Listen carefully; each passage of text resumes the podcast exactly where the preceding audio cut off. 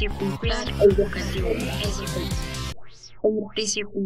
educativo Buenos días, apreciado público que nos escucha hoy en este podcast. Tenemos un tema muy importante y reflexivo para la educación de nuestro país, pero antes presentaré a las maestras que me acompañan en este día, la maestra Alma y la maestra Idalia del nivel de primaria y preescolar respectivamente. Muchas gracias por la invitación. Gracias por la invitación. Como siempre, una servidora, la maestra Daniela Sánchez, docente de secundaria. Bueno, el tema de hoy, la educación emocional, requiere formación sobre el profesorado, para lo cual partimos de que los objetivos primordiales de la educación nos mencionan que nuestro deber como docentes es formar personas íntegras y eso solo se logra atendiendo el desarrollo emocional, social, moral y cognitivo, lo cual es un reto muy grande en todos los sentidos desde cualquier nivel educativo. Coincido contigo. La educación em-, socioemocional es un proceso formativo continuo y permanente que pretende potenciar el desarrollo de las competencias emocionales como elemento esencial del desarrollo humano y su objeto es capacitar para la vida y aumentar el bienestar social y personal. Complementando, debemos recordar las fases del programa de educación socioemocional, que son el análisis del contexto, la identificación de las necesidades, formación de objetivos, la planeación, ejecución y evaluación. Por lo tanto, sí, el profesorado requiere una formación socioemocional. Concluyendo que nuestra práctica educativa, desde las competencias básicas para la vida, debe estar presentes no solo de forma ocasional, como a veces lo realizamos en el aula, sino también de manera intencional, planificada, sistemática y efectiva.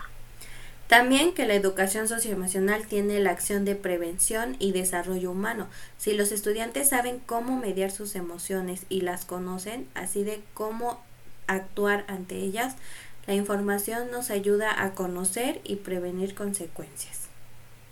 El ejemplo tan claro de ahora es la juventud que tiene tantos conflictos, eh, como es la falta de atención emocional en este caso, eh, la violencia de género, la ansiedad, el estrés, la depresión o incluso el suicidio, y también la falta de conocimientos de estos temas, y que en ocasiones los adultos no creemos que ellos tengan estos problemas ya que son jóvenes para experimentarlos. Sería muy importante que nuestros niños, niñas y jóvenes y adolescentes reconozcan que existen cinco competencias emocionales. La conciencia, la regulación y la autonomía emocional, la competencia social y competencias para la vida y el bienestar. Esto nos ayudaría a formar a un ciudadano integral. Esto lo podemos lograr con un programa de educación emocional. Sí, ya que por medio de estos se mejoran las relaciones interpersonales, hay mejor rendimiento académico, la empatía, la adaptación escolar, social y familiar, disminuyen los problemas de conducta, de ansiedad y de estrés, de problemas de atención, de índice de violencia y agresiones para que haya también un clima más positivo más conexión, implicación, satisfacción y bienestar en la escuela. Y se puede llevar a cabo la detección de necesidades por medio de un análisis del contexto. Algunos aspectos para tomar en cuenta, perdón, son las características de la institución, estructura y funcionamiento, existencia o no de un programa marco que defina las líneas de actuación, definición de los roles y función de los diferentes agentes que están implicados, existencia de coordinación y apoyo técnico dentro y fuera de la institución, clima de aceptación y apoyo a la implantación del programa y que asuma el programa como una prioridad y el establecimiento de estructuras y canales de participación. Es muy importante también mencionar el objetivo principal de la educación socioemocional, que sin duda es el desarrollo de competencias emocionales. Algunas que les puedo mencionar, adquirir un mejor conocimiento de las propias emociones, identificar las emociones de los demás, denominar las emociones correctamente, desarrollar la habilidad para regular sus propias emociones, generar emociones positivas y la habilidad para automotivarse, subir el umbral de la tolerancia a la frustración, prevenir los efectos nocivos de las emociones negativas y yo creo que también adoptar una actitud positiva ante la vida y aprender a fluir. ¿Y cómo es esta preparación y puesta en práctica de un programa de educación emocional? Pues debemos contar con agentes implicados, como docentes y familias, seleccionar estrategias de intervención y realizarle ajustes constantes, concebir el programa de educación emocional por parte de los docentes como un aspecto importante del currículum educativo y la formación de los docentes, marcar los objetivos del programa en términos evaluables, aplicar a situaciones y contextos diversos como el patio, la familia, la calle, la sociedad, en situaciones diversas, favorecer su generalización a múltiples situaciones, problemas y contextos cotidianos. Formar al personal docente, incluyendo planes de formación y de asesoramiento del personal responsable del programa y, por supuesto, evaluar el programa.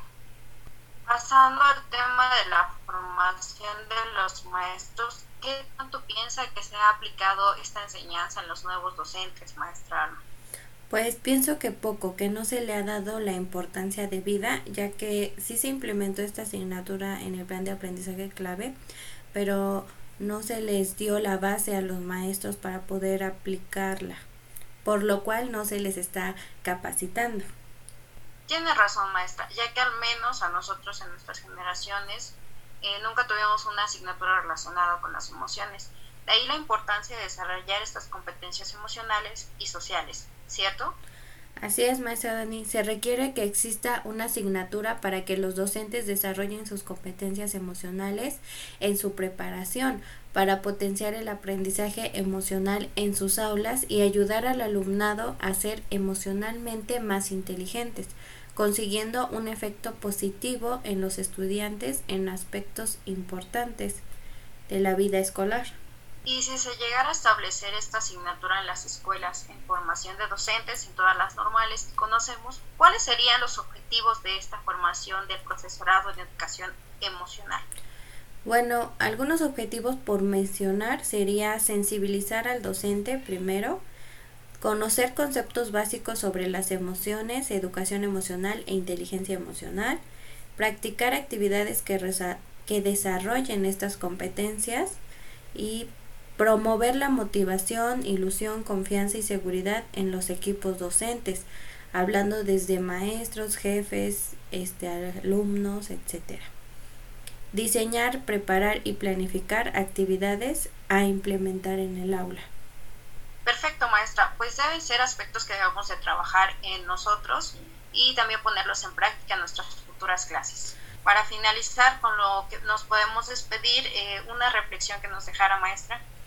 Como conclusión, la educación integral que se está trabajando en las aulas actualmente debe incluir necesariamente la dimensión emocional y para eso los docentes deben de conocer estas competencias ya que un maestro no puede dar lo que no tiene. Asimismo, se debe de instruir a los maestros tanto en la formación inicial como en su formación continua en estas competencias este, emocionales. Muchas gracias, maestra, y pienso que será un gran reto para nuestra educación. Agradezco su participación, maestras. Muchas gracias por la invitación y espero que este tema haya sido del agrado de la audiencia. Buen día a todos. Te agradezco igual la invitación y esperemos regresar para compartir y analizar estos temas tan importantes. Buen día. Un gusto tenerlas en nuestro podcast Participación Educativa, ya que aprendimos mucho sobre el tema de la educación emocional y su importancia en la educación desde la formación del profesorado. Hasta la próxima y sigan escuchando nuestro trabajo ya que vienen muchos temas interesantes.